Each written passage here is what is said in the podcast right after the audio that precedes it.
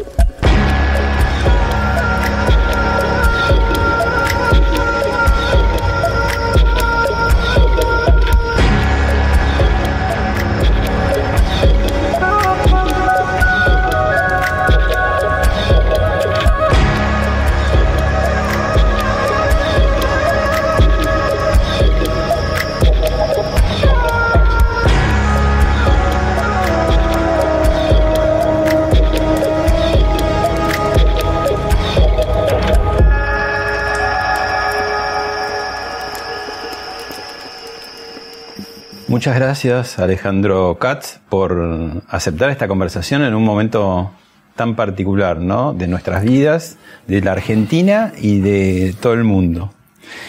Al contrario, Pablo, gracias por la invitación y, creo que eh, quienes podemos y mientras podamos conversar sobre los temas que nos preocupan y que preocupan a la sociedad es una contribución para eh, que se pueda hablar de algunas cosas, entenderlas, eh, abrir algunas ventanas si es que podemos. Eh, es necesario hablar de los problemas que hay y hablar fuera del ámbito doméstico. Bueno, antes de meternos en los temas en profundidad, contame un poco qué te pasa a vos, qué, qué te pasa a los tuyos, cómo estás haciendo esta cuarentena, qué, qué, qué cambió de tu trabajo, de tu vida cotidiana. Yo soy insomne históricamente, siempre he tenido mucha dificultad para dormir y he dormido muy poco. Las últimas noches dormí eh, tres horas cada día, algo así. La noche anterior a esta conversación marqué un récord porque me dormí a las tres menos cuarto y me desperté a las tres. ¿Cómo? A las 3 menos cuarto, 15 minutos, como Napoleón después conseguí, de Después conseguí dormir una hora, ¿Pero qué estás después, evitando todo el día o sos, eh, has superado a Neustadt que dormía cuatro horas? Los veteranos saben de qué se trata. Digo, ¿vos dormís tres horas o después estás, tenés siestas por ahí? No, a ver, eh, en situaciones normales no duermo tres horas, quizás duermo cuatro y media, Igual, cinco. Re poco. Y si tengo ocasión, puedo dormir una siesta breve, no más de mm. media hora.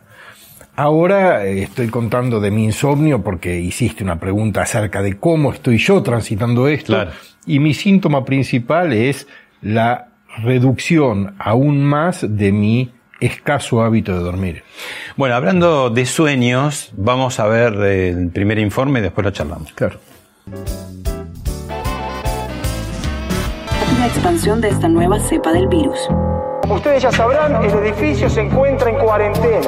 Ya son ocho los países infectados por el virus. Estos países se suman a México, Estados Unidos, España. ¿Usted cree que esto es una gripe?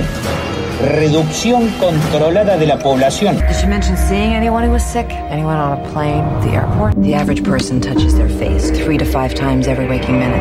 In between, we're touching doorknobs, water fountains, and each other. Mom? No, no, uh, uh, go up to your room, honey. So we have a virus with no treatment protocol and no vaccine at this time. Watch this. It's transmission, so we just need to know which direction. On day one, there were two people, and then four, and then 16. In three months, it's a billion. That's where we're headed. Vordingborg vidner om akutte allergiske reaktioner og respirationsproblemer blandt din plads. Nu! Du kan aldrig vide, hvornår verden forandrer sig. Men øjenvidner fortæller, at symptomerne kom efter et voldsomt regn. Når den gør, skal du være klar. Didn't expect to find myself living in the future, but here I fucking well am. It's a terrible, terrible world, but I want to see every second of it. This country has never been more magnificent! Bueno, las series, las películas, ¿no? Las creaciones de, de, los autores, tanto escritas desde hace muchísimas décadas o hasta siglos, hasta las últimas series de televisión, de cine, ¿no? Years and Years, eh, distópicas, que están como avisorando algo que se rompe todo el tiempo. ¿Qué es? ¿Una casualidad, una intuición? Vamos a entrar por este lado colateral primero. No, no lo creo. Eh, eh, si bien las, las formas de la ficción son de un mundo relativamente moderno, este, no todas las sociedades construyeron ficciones. Eh, y el mundo lo hace desde hace poco. La imaginación de posibilidades alternativas a las reales existe hace mucho. Y el registro de las catástrofes de diferente tipo, cruzados con la imaginación, han abierto la, la, la posibilidad de imaginar futuros eh, complejos, distópicos. Uh -huh. eh, creo que estamos viviendo una situación que se enraiza en temores muy atávicos de la, de la civilización. El temor al contagio, el temor al otro, el temor a la infección. Bueno, eso te iba a decir, ahí un poco, digamos, se enlaza la modernidad a esta extrema de que podés por streaming, hasta desde tu celular, ver estas historias, pero se enlaza con la antigüedad y con las pestes, ¿no? Es, es, ¿Cuál es el mensaje de las pestes? ¿no? ¿Es la naturaleza que nos habla? ¿Es Dios? ¿Es el cosmos? ¿Es el cambio climático?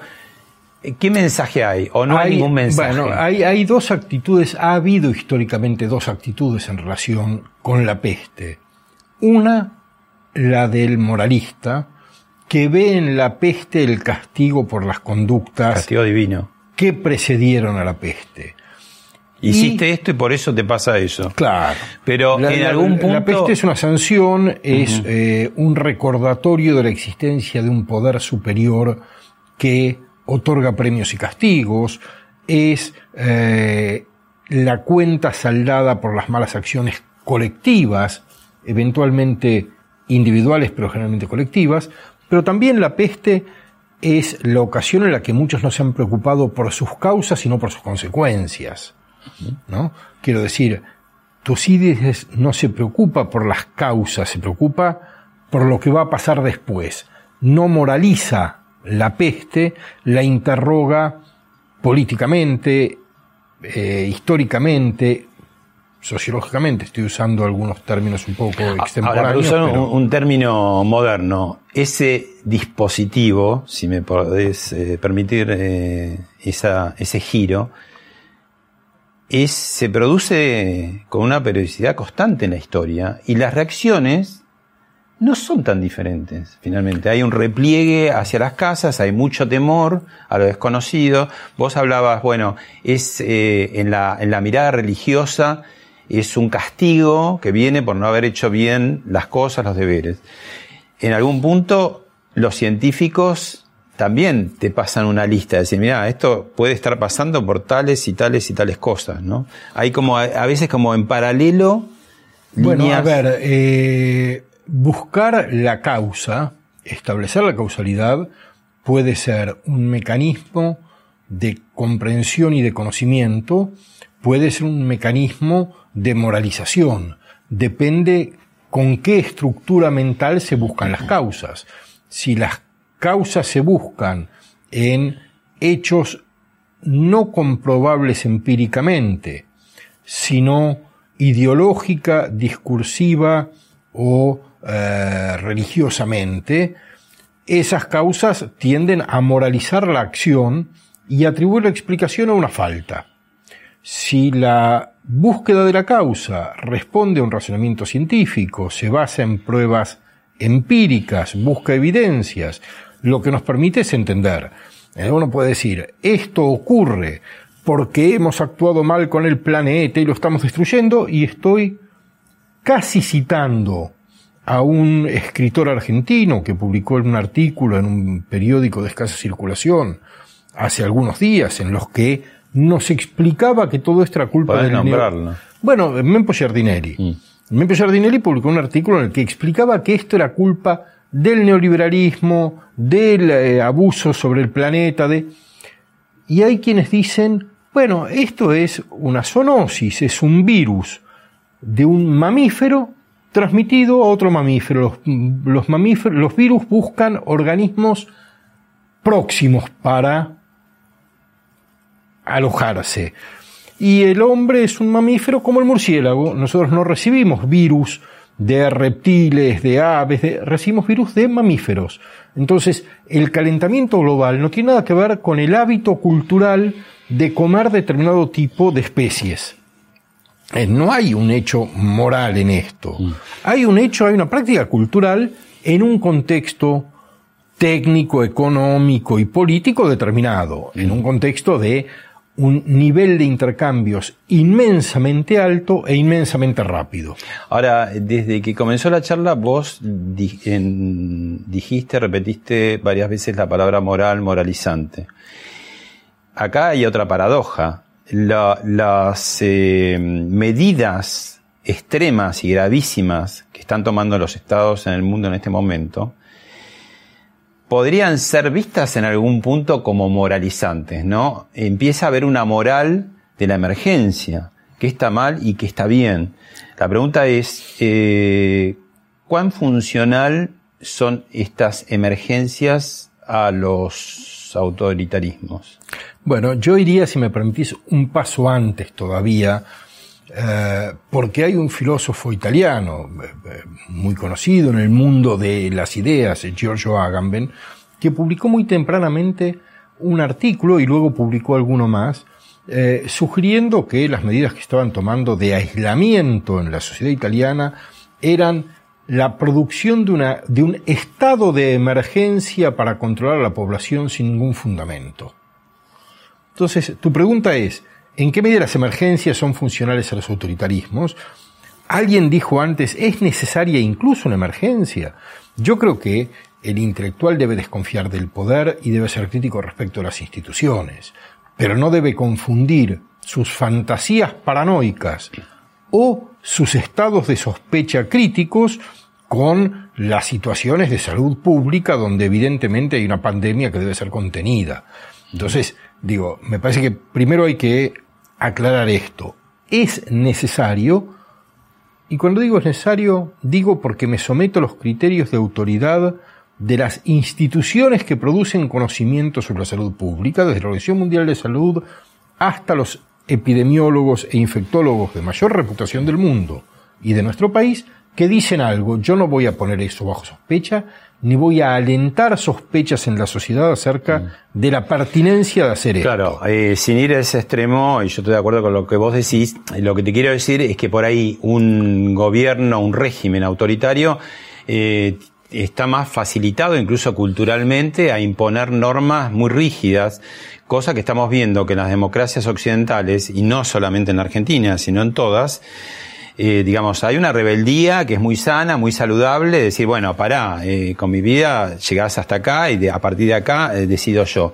Y, cuesta mucho imponer estas normas. En ese sentido, te digo, hay una facilidad de, del autoritario para decir, bueno, vamos a ser un poquito más autoritarios que siempre. Bueno, el autoritario siempre tiene una ventaja sobre el que no es autoritario.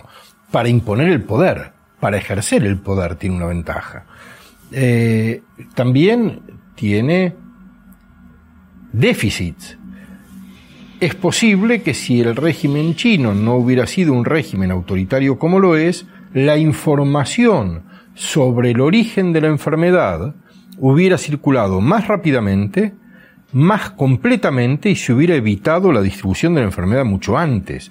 No nos olvidemos que los primeros casos detectados en China se producen más de un mes y medio antes de la intervención estatal para contenerlos, los periodistas que los denuncian son perseguidos por el Estado. Y el médico, ¿te acordás? Y el médico que lo identifique, eh, exactamente. Quiero decir, uno mira el lado supuestamente exitoso del Estado de control, del Estado totalitario, pero pierde de vista las eh, líneas de fractura por las cuales se fuga. La sociedad civil tiene mucho para hacer y muchas veces lo hace mejor que el autoritarismo. Angela Merkel lo dijo muy bien, eh, lo nuestro es informar de un modo eh, adecuado, tomar las medidas, pero, pero necesitamos una sociedad que sea responsable y participe de un proceso que nos implica a todos. Ahora, necesitaríamos varios programas de esto porque la cantidad de paradojas que, que nos están cayendo así a borbotones es increíble. Te, te digo una, ¿no? Durante los últimos años hemos visto las imágenes de los eh, inmigrantes en las barcazas, llegando algunos, como en la imagen de aquel chiquito, ¿te acordás? En una playa muerto. Efectivamente.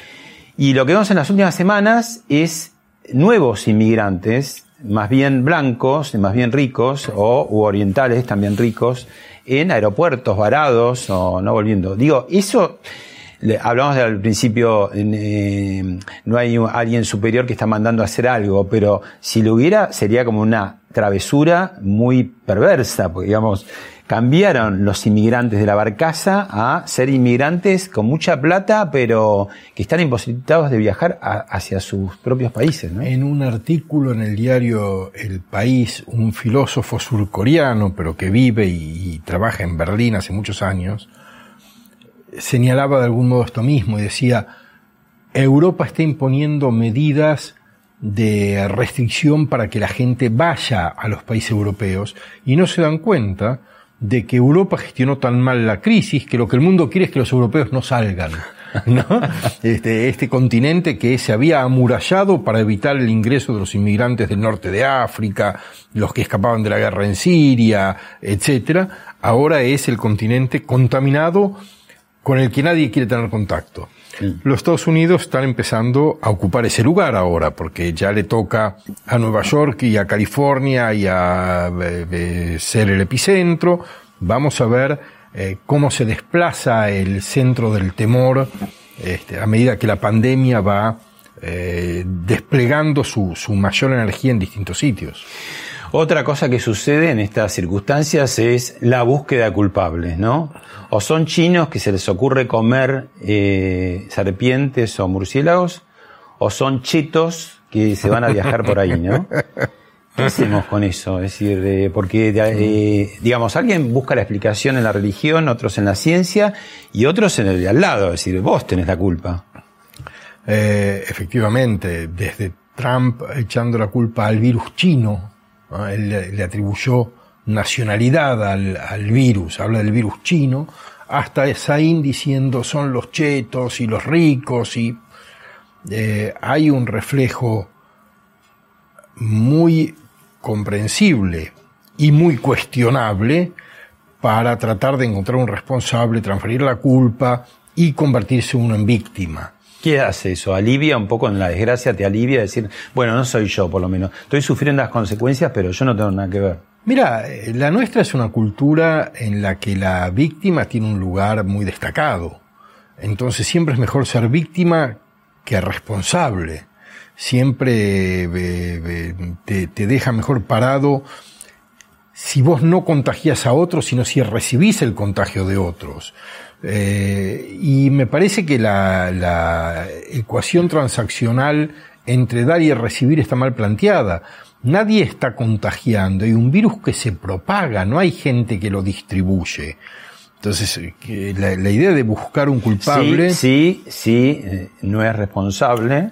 Absolutamente. Si no respeta. Si alguien que debe guardar medidas de eh, restricción de movimientos o las generales que tenemos que conservar todos, o las particulares de alguien que ha estado en zona de alta infección o en contacto, si no lo cumple, es un delincuente, no es un irresponsable. Mm. Hay que precisar, ¿no? Una cosa es la responsabilidad eh, personal, ciudad, otra cosa es la, la conducta criminal. Y hemos sido testigos y estamos siendo testigos de conductas criminales. Digo, el chico que se sube a un buquebús con 400 personas, habiéndose escapado de un hospital en el cual le estaban haciendo el test, es una conducta criminal. Mm. La mujer uruguaya que llega a una fiesta de casamiento con 500 personas es una conducta criminal. Eso provoca muertes siendo uno consciente de que puede provocarlas. Es como el automovilista que sabe que si excede la velocidad y maneja en estado de ebriedad, tiene la capacidad de matar. Bueno, nosotros, bajo determinadas condiciones, en una pandemia, tenemos capacidad de matar. Si no lo evitamos, somos criminales. Alejandro, te propongo frente a esas actitudes eh, egoístas, eh, desaprensivas, ver un pequeño informe de cómo la gente de alguna manera empieza a romper su individualidad desde su propia ventana, ¿no? Eh, ya sea los aplausos de las nueve de la noche a los sanitaristas y otras eh, manifestaciones, ¿no? Y creo que va a ser una cosa que va a ir creciendo a la medida que esta cuarentena es eh, larga y tendida, ¿no? Así es. La vemos y Claro. charlamos.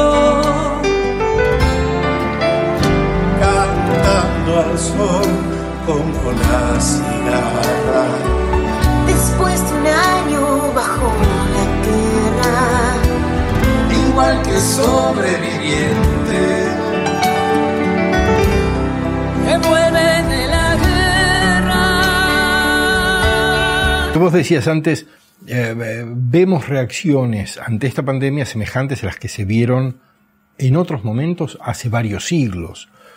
Eh, y ahora vemos estas respuestas de, creación de vínculos. Gente que no se saludaba en una gran ciudad, de pronto vos podés vivir toda la vida, eh, alguien de enfrente y no saludarlo nunca, no saber quién es, y ahora empiezan a saludarse, digamos, ¿no? Yo creo, Pablo, que eh, nuestra especie tiene un set de posibilidades emocionales acotado. No podemos reaccionar de cualquier modo a cualquier impulso.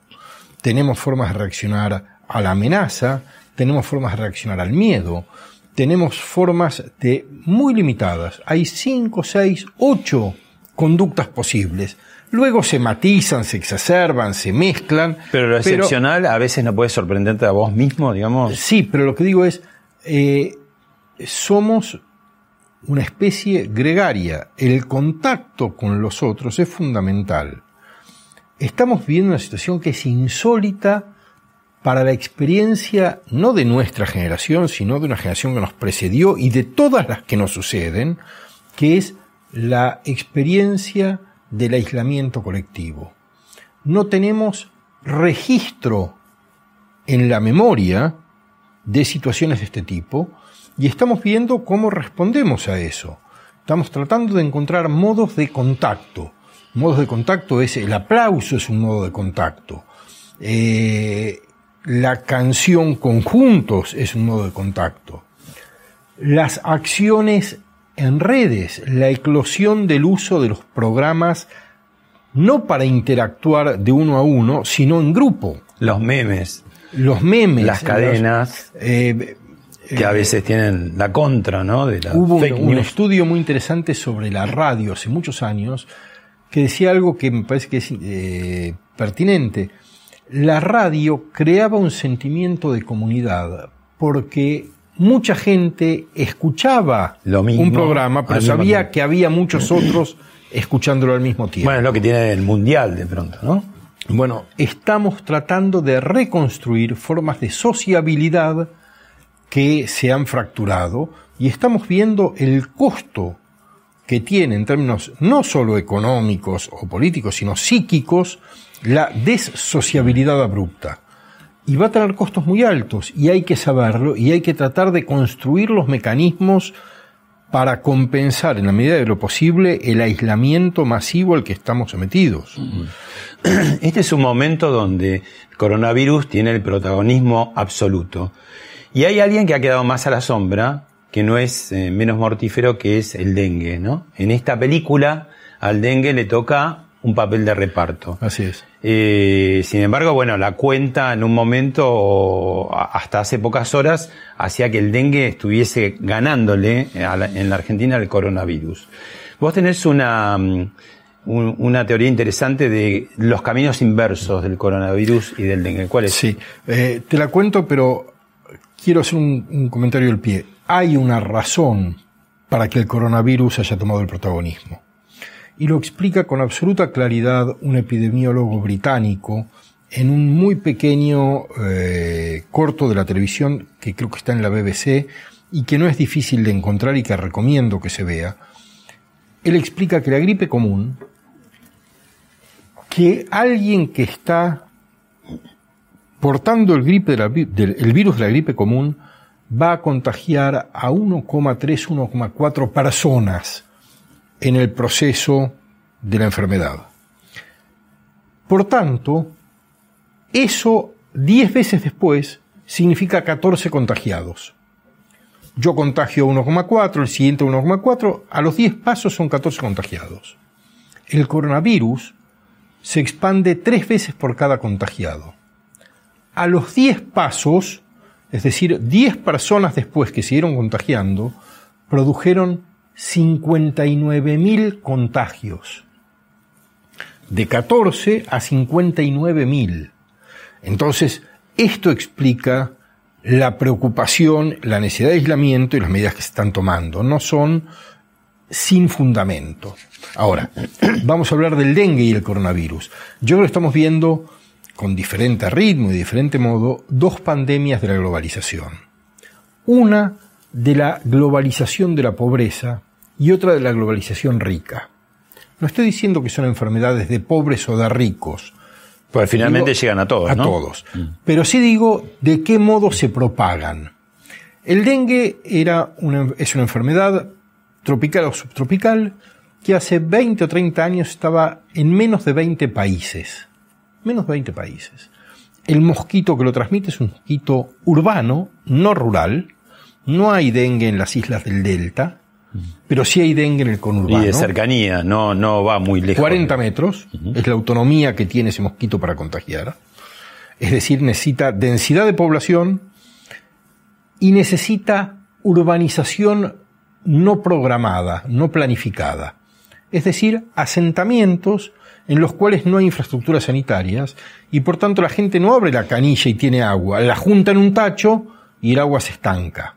No hay una cloaca que evacúa, no hay una cuneta, llueve y el agua en lugar de correr y ir al subsuelo y se, se asienta ahí.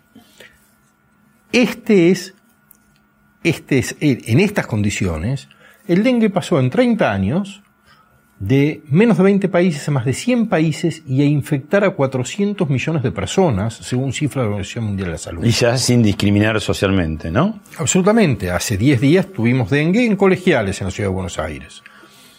Eh, esta expansión del dengue tiene que ver con el gran movimiento de la ruralidad a la periurbanidad en los años, en los, 30 años pasados, y a una periurbanidad de la pobreza.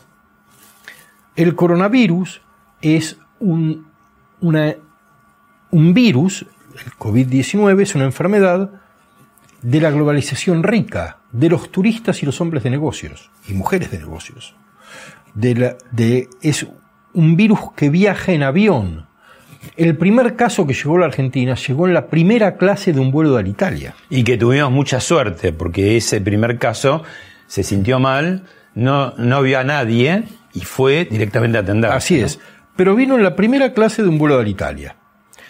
Son dos enfermedades de la globalización, una de la globalización de la pobreza y otra de la globalización rica. Por supuesto, ambos son, este, ambas son enfermedades policlasistas, no van a poner un límite por eh, eh, el origen social.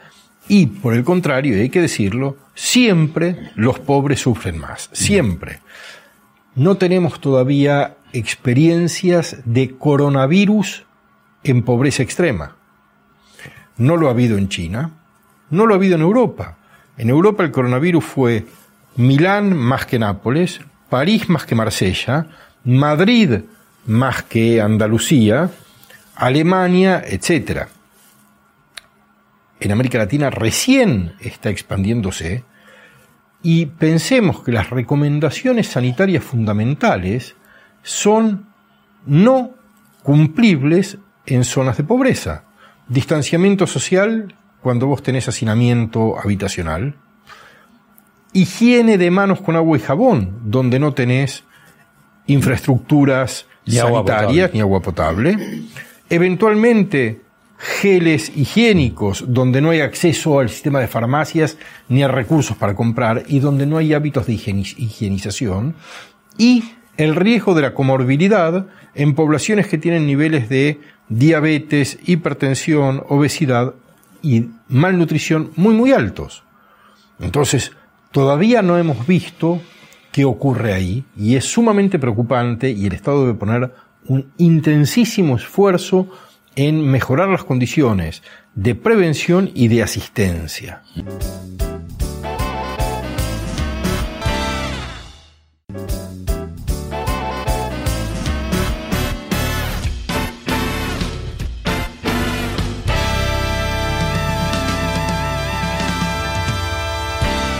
También el coronavirus es catalizador de cambios tecnológicos, ¿no? Y marca, remarca, subraya la soledad digital, que ya venía, ¿no? Porque cada uno con sus dispositivos, su tablet, su celular, eh, está un poquito enfrascado en su mundo, ¿no? Y esta cuarentena quizás lo acentúe. ¿Qué, qué, es, ¿Qué es lo que va a cambiar desde el punto de vista tecnológico y cómo va a influir en las sociedades? Mira, eh, es muy difícil saber qué va a cambiar, pero creo que es eh, indudable que va a haber cambios muy radicales. ¿Por qué digo indudable? Estamos viendo, estamos viviendo, no viendo, una situación francamente disruptiva en al menos tres ámbitos. Primero, eh, nuestra percepción de nuestra vulnerabilidad biológica hasta ahora el discurso occidental ponía el cuidado de la salud en el individuo.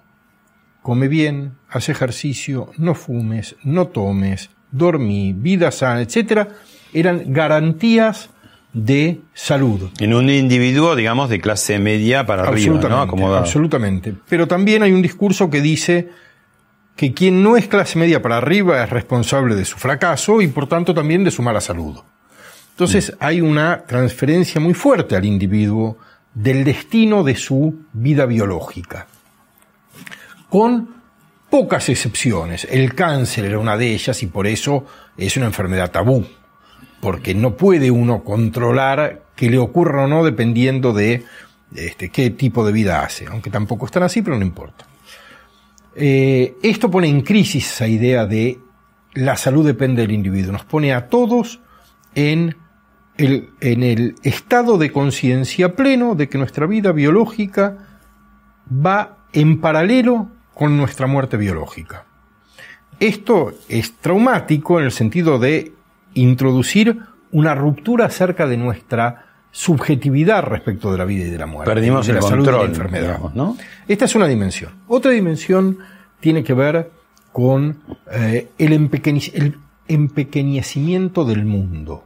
Nosotros hablábamos de globalización, pero la globalización era una cosa abstracta que tenía que ver con intercambios de bienes, con intercambios de información, con... Pero hoy el corazón de la China está en Buenos Aires. Lo que ocurrió en una ciudad china afecta lo que pasa en la Argentina un mes después de un modo catastrófico. Aquel viejo apotegma de la física cuántica, del vuelo de una mariposa en no provoca, eso es ya. Hay un colapso de la dimensión de la Tierra. Toda la Tierra está en un puño, está, uno ve el mundo en los, en las imágenes que elaboran, por ejemplo, la Escuela de Medicina de la Universidad John Hopkins, y el desplazamiento de la epidemia sobre el mundo, el mundo es del tamaño de la imagen que está en la pantalla. Y Esta es otra Al idea. mismo tiempo, los ecologistas están diciendo, pero miren cómo se está purificando el mundo. Todos nos quedamos quietos. Este, no hay, eh, qué sé yo, las grandes Vuelven ciudades- los cisnes a Venecia. se acercan los animales a las Así es, ciudades, así ¿no? es. Pero bueno, pero digo, acá hay otro, otro mm, motivo de trauma, saber que estamos junto a todos los demás en el mismo punto, que lo que pasa en un lado nos afecta realmente. Y el otro motivo de trauma tiene que ver con nuestra idea del movimiento, que es una de las ideas básicas de la modernidad occidental. Los individuos se desplazan, se desplazan en todo sentido. Se desplazan físicamente, se desplazan socialmente, se desplazan culturalmente, y de pronto estamos todos confinados, todos inmovilizados. Esto va a traer sin duda cambios muy importantes. ¿De qué tipo? Yo temo, yo tengo también mis fantasías distópicas, porque creo que las disrupciones, a diferencia de lo que piensan otras personas, no provocan un renacimiento de la nada, no es una situación ex nihilo o una especie de versión posapocalíptica de la tabla rasa de Rousseau. No es que después de la, de la pandemia todo puede ocurrir y nada de lo que ocurra tendrá que ver con lo que ocurría. Yo creo que la pandemia puede cristalizar tendencias que estaban en proceso. Algunas Acelerar pueden algunas, ser, ¿no? claro, algunas pueden ser tendencias positivas y otras pueden ser tendencias negativas y no sabemos cuáles van a imponerse. Ahora, mi impresión es que eh, lo que vamos a ver es la cristalización de un mundo de dos dimensiones, una dimensión de una riqueza global que está por encima de los problemas locales, que eh, interactúa poco con las sociedades locales, que depende poco de las sociedades locales, que es básicamente el, el capitalismo financiero y el capitalismo digital. ¿eh? El capitalismo digital es un capitalismo, hoy las fábricas están cerradas, pero las corporaciones digitales están trabajando a pleno, desde las que dan comunicaciones, hasta las que transmiten información, hasta las que permiten conectividad, hasta las que nos ofrecen entretenimiento. Y con esta crisis, incluso en países no tan desarrollados, el teletrabajo se está imponiendo. Se expande. ¿no? Entonces el capitalismo digital y financiero explotan. Y el capitalismo industrial y de servicios va a decaer. Porque esto pone en crisis las cadenas de valor globales. Ya las empresas no van a querer tener una planta en China para fabricar barbijos que se necesiten en Alemania. Van a querer fabricarlos ahí. Van a querer estar menos expuestas a este tipo de situaciones. Por tanto, van a llevar las plantas a sus países, pero van a llevar plantas robotizadas. Porque se habían ido las empresas de Alemania, de Estados Unidos, a buscar mano de obra barata en Asia. No van a volver a pagar mano de obra cara en Europa o Estados Unidos. Van a robotizar y eh, generar situaciones sociales muy complejas. Entonces yo veo un mundo global que se distancia cada vez más del mundo físico, que se enriquece cada vez más en una economía que no va a crecer, es decir, que captura rentas, y un mundo físico que refuerza los poderes locales, no necesariamente del buen modo. Tenemos la respuesta de Víctor Orbán en Hungría, que declara la emergencia y envía un proyecto de ley al Parlamento para que la emergencia sea hasta fin de año, con el Parlamento cerrado, con todos los poderes transferidos al Ejecutivo y con el derecho de sancionar con prisión cualquier información que afecte las decisiones de salud pública, sea lo que sea eso. Entonces, no estamos en un momento de una democracia robusta y de una alta confianza en la democracia por parte de las sociedades occidentales, como para pensar que esto abre a versiones de la democracia y de la solidaridad más intensa. Venimos de años de déficit democrático, de desconfianza democrática y de ascenso de poderes autoritarios, antidemocráticos, etc. Sería difícil que esto no refuerce a esos poderes a nivel nacional y a la vez eh, eh, favorezca la expansión de un capitalismo global muy poco apegado a lo que ocurre en las sociedades nacionales. Bueno, a propósito un poco de esto, eh, te invito a ver un, un informe donde pasamos revista un poco a esas actitudes entre caprichosas infantiles de estadistas de todo tipo, porque ya no es el mundo el norte o el sur, sino de, de No, todo. no, no. Lo vemos y lo charlamos. Yo les voy a decir, cuando no salgan, sigan eh, llevando a la familia a comer a los restaurantes, a las fondas, porque eso es fortalecer la economía. Meu histórico de atleta. Caso fosse contaminado pelo vírus, não precisaria me preocupar. Nada sentiria ou seria, quando muito, acometido de uma gripezinha ou resfriadinho. Nossa vida tem que continuar. Os empregos devem ser mantidos. America will again and soon be open for business. Uh, very soon, a lot sooner than uh, three or four months that somebody was suggesting. Lo que no entra con la razón va a entrar con la fuerza. Yo solo quiero que todos lo sepan y quiero que todos me sigan ayudando, nos sigan ayudando. Es un esfuerzo muy grande que estamos haciendo todos. Bueno, es un momento en que todo queda más expuesto también, ¿no? Digamos, cuando transitamos la normalidad, si es que hay normalidad, pero digamos, comparado con esto sí se entiende que es normalidad, eh, los políticos eh, pueden decir cosas realmente increíbles y no, no tiene una consecuencia.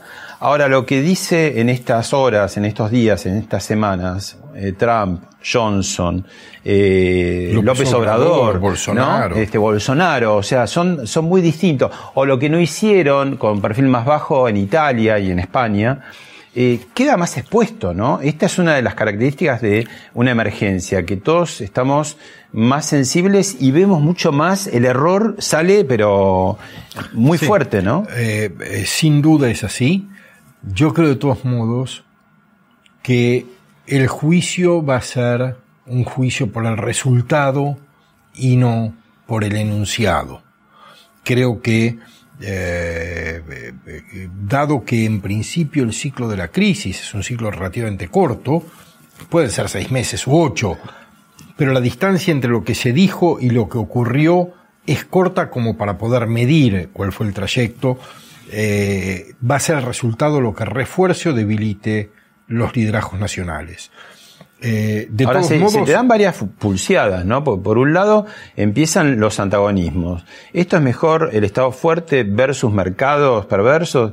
Esto es mejor democracia o autoritarismo. Esto es mejor eh, China o Estados Unidos. Digo, empiezan esas eh, dualidades, ¿no? Bueno, yo diría que lo que empezó ya y va a ir en aumento es una guerra de interpretaciones. Porque del sentido que le demos a lo que estamos viendo van a surgir las tendencias de los próximos años.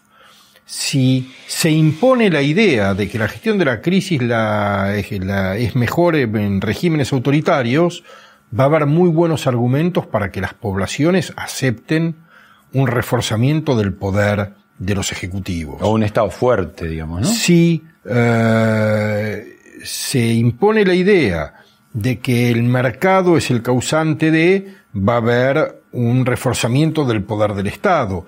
Vamos a tener una guerra, un, un- un fuerte conflicto de interpretaciones. Yo creo de todos modos que eh, nuestra responsabilidad como intelectuales, como comunicadores, como académicos, como gente de la ciencia, cada uno en su lugar, es la moderación de las eh, posturas extremas. Quiero decir, de acá hay que aprender mucho, hay que aprender cuál es el rol del Estado respecto de la salud pública, que ha venido fallando en todos lados en Occidente, Bueno, de que el estado del modos. bienestar empezó a decaer, se dejaron, ¿no? Claro, entonces, De debilitamiento de organizaciones de salud pública que eran modelo como la británica, Eh, no privatización, pero debilitamiento del sistema sanitario francés, en el cual todo el mundo va al hospital público, pero hace algunos años en una sala de urgencias había que esperar una hora y ahora hay que esperar ocho horas antes de la crisis. Bueno, pero ahí tenés no una causa, como vos decías, pero sí quizás el, el fenómeno de la multiplicación de esta enfermedad. Es, esos sistemas que... Sistemas van de salud atrás, ¿no? que, que han perdido capacidades de prevención, capacidades de acción, recursos, personal, tecnología, activos de todo tipo, camas, respiradores, etcétera. Eh, entonces hay que pensar qué hacer con el Estado. Hacer todo con el Estado, es decir, darle todo el poder como si fuéramos a vivir una emergencia perpetua, no, pero reforzar mecanismos de solidaridad que los mercados de ningún modo están en condiciones ni dispuestos ni en su función a desarrollar, sí, entonces formas de solidaridad vinculadas con lo común, eh, formas de gobernanza vinculadas con lo local.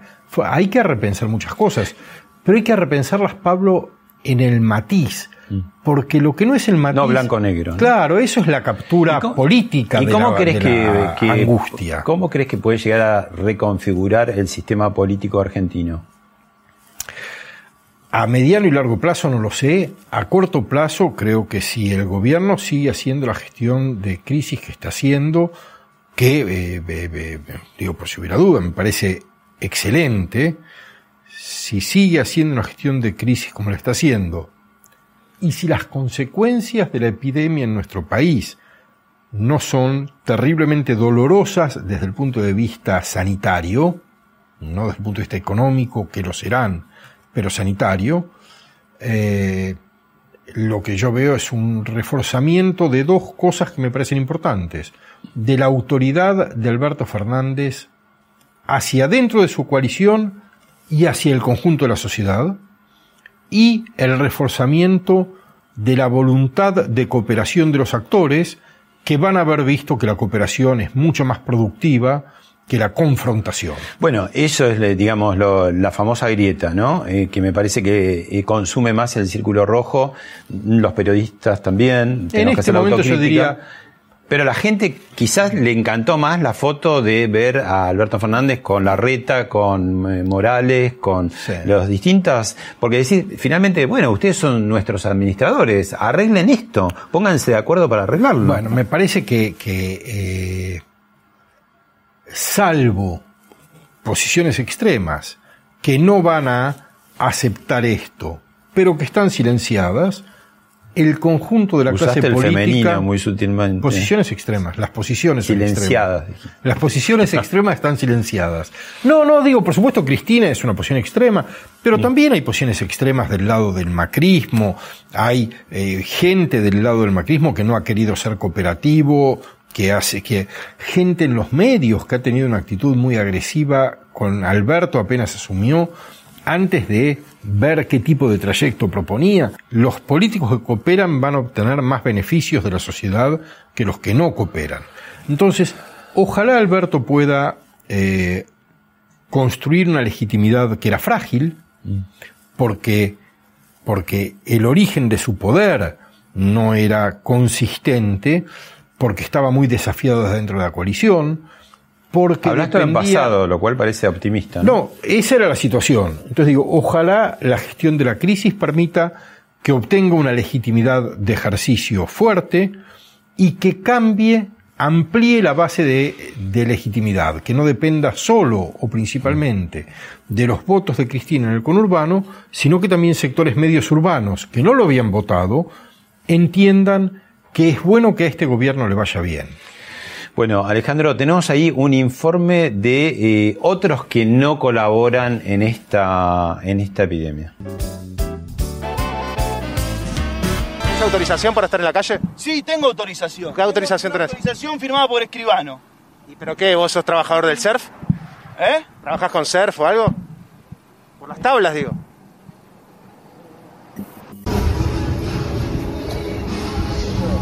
¿Hay foto ahí? La adelante.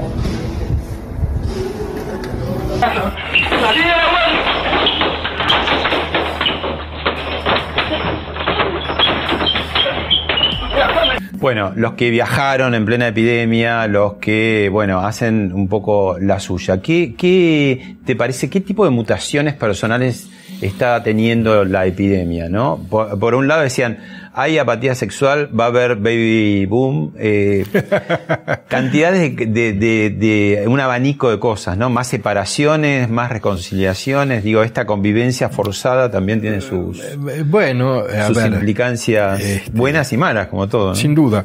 Eh, yo decía antes, hablando de cómo se puede reconfigurar el futuro, hay, hay, eh, en la disrupción es muy difícil anticipar resultados. Puede, está todo muy abierto. Eh, tampoco tenemos mucha experiencia de millones de personas confinadas a permanecer durante días y días y días con una Y semanas y con, una ampliaciones. persona o con un núcleo familiar. Y o a con- veces en ambientes muy chicos, ¿no? Muchas veces en ambientes muy chicos. En un monoambiente. Ah, o en, situaciones hacinadas como de- en barrios precarios. Este, no, no tenemos eh, experiencia. Creo que es muy difícil predecir qué conductas van a, a- a imponerse.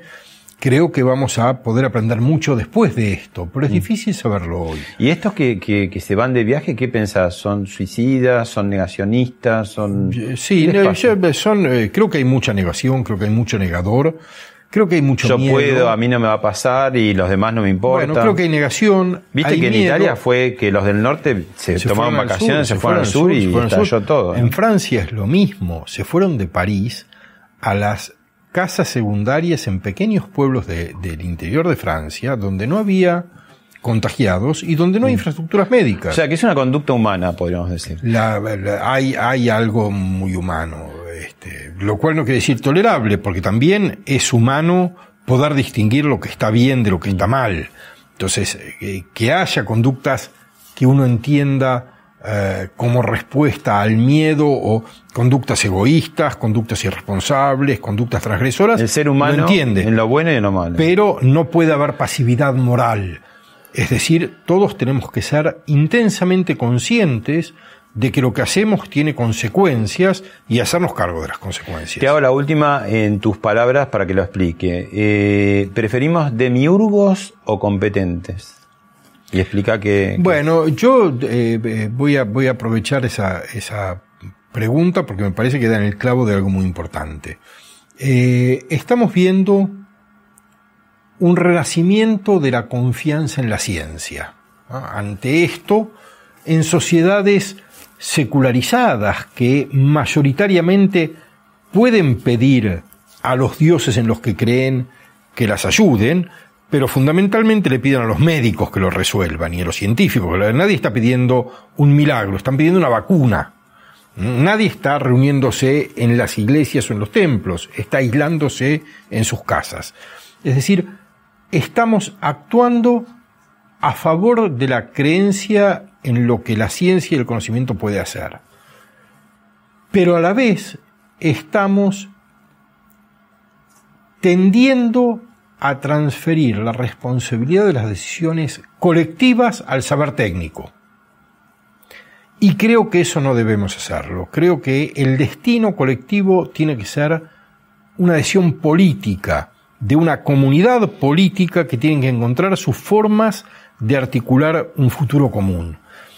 Transferir a la técnica, en este caso la técnica médica, es de algún modo equivalente a lo que se hizo en la crisis de 2008, cuando se transfirió la responsabilidad de la solución a los financistas de los bancos centrales. ¿no? Digo, la decisión tiene que ser una decisión de la política en la medida en que la política es el modo de resolver nuestros y problemas. menos relato, más acción sería. Menos relato, más acción, pero mucha deliberación tiene que tenemos que poder entender qué vamos a hacer con lo que quede de esto, Pablo. La globalización no ha sido justa. La globalización ha traído beneficios para algunos, estancamiento, desigualdad y pobreza para muchos, y cuando aparece una pandemia resultado de la globalización, es lo único en lo que la eh, eh, globalización es igualadora. Distribuye la enfermedad a todos por igual. Tenemos que pensar qué tipo de globalización queremos, qué tipo de economía queremos, qué tipo de formas de solidaridad queremos, qué tipo de estructura social queremos, qué tipo, qué nivel de desigualdad estamos dispuestos a aceptar. Nos parece bien que cuando condiciones básicas para la sobrevivencia, como lavarse las manos o mantener contacto, se vuelven imperativas, estén negadas al 30% de la población argentina? ¿Estamos dispuestos después de esto a seguir tolerando eso? Esas son preguntas que tenemos que hacernos, empezar a formularnos hoy y a responderlas rápidamente. No es el saber técnico el que va a resolver los grandes problemas de la sociedad argentina.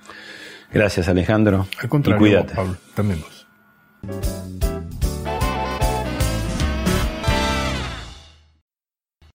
Esto fue Hablemos de otra cosa con Pablo Sirven, un podcast exclusivo de La Nación. Escucha todos los programas de La Nación Podcast en www.lanacion.com.ar. Suscríbete para no perderte ningún episodio. Estamos en Spotify, Apple Podcast, Google Podcast y en tu reproductor de podcast favorito.